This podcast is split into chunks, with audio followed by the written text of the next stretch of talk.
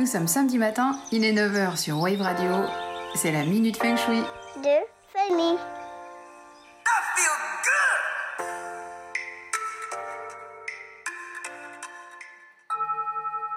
Respirer est instinctif.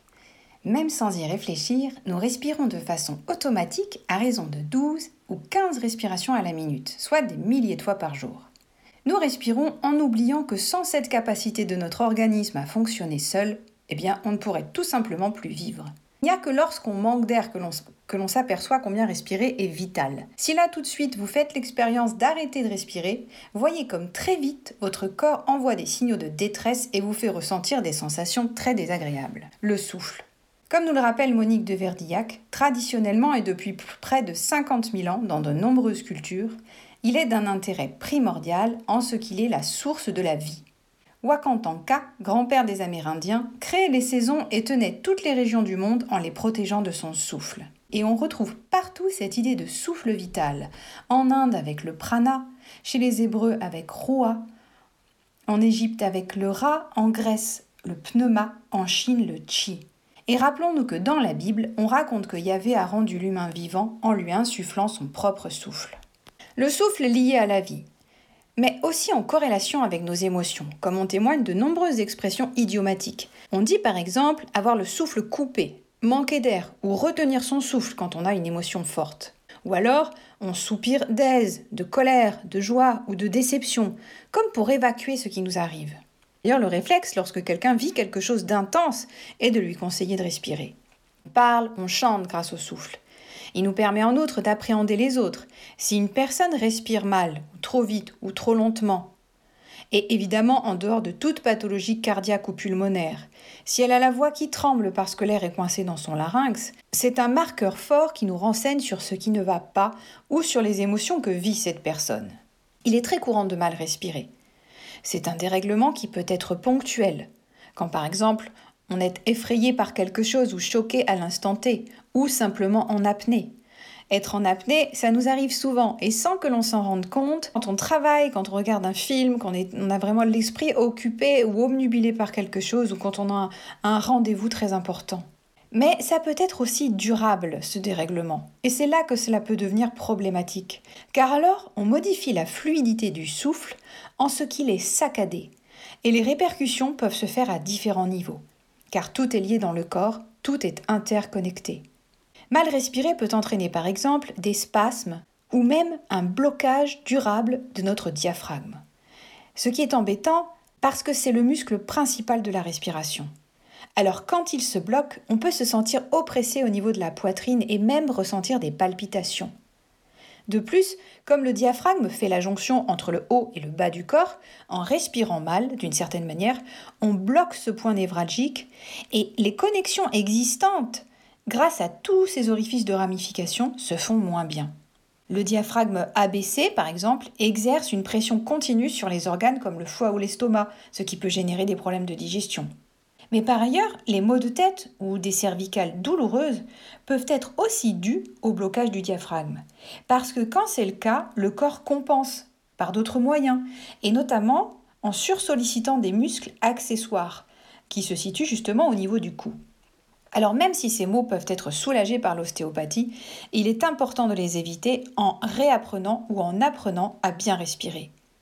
Le souffle est donc d'une importance cruciale. Il est créateur de vie tout autant qu'il la protège. Il est aussi salvateur, régénérant et au-delà, il offre de mettre en symbiose le corps et l'esprit, devenant par là même le symbole du monde spirituel qui ouvre les portes de l'intelligence et du cœur ce qui nous amène à parler des bénéfices de la conscientisation du souffle. On inspire, on expire, sans rien contrôler, et pourtant, conscientiser son souffle peut nous changer la vie.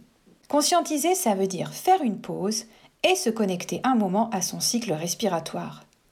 Pendant un temps, on observe la façon dont notre souffle entre et sort selon le chemin d'entrée qu'on lui a fait prendre, par le nez ou par la bouche.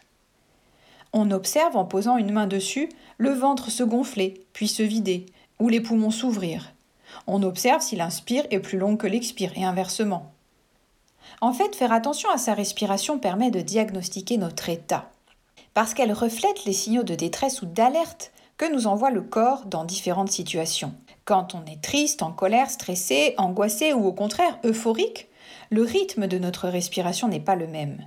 Et c'est prouvé, douleur, stress et anxiété modifient notre rythme respiratoire et influent sur nos processus pathologiques.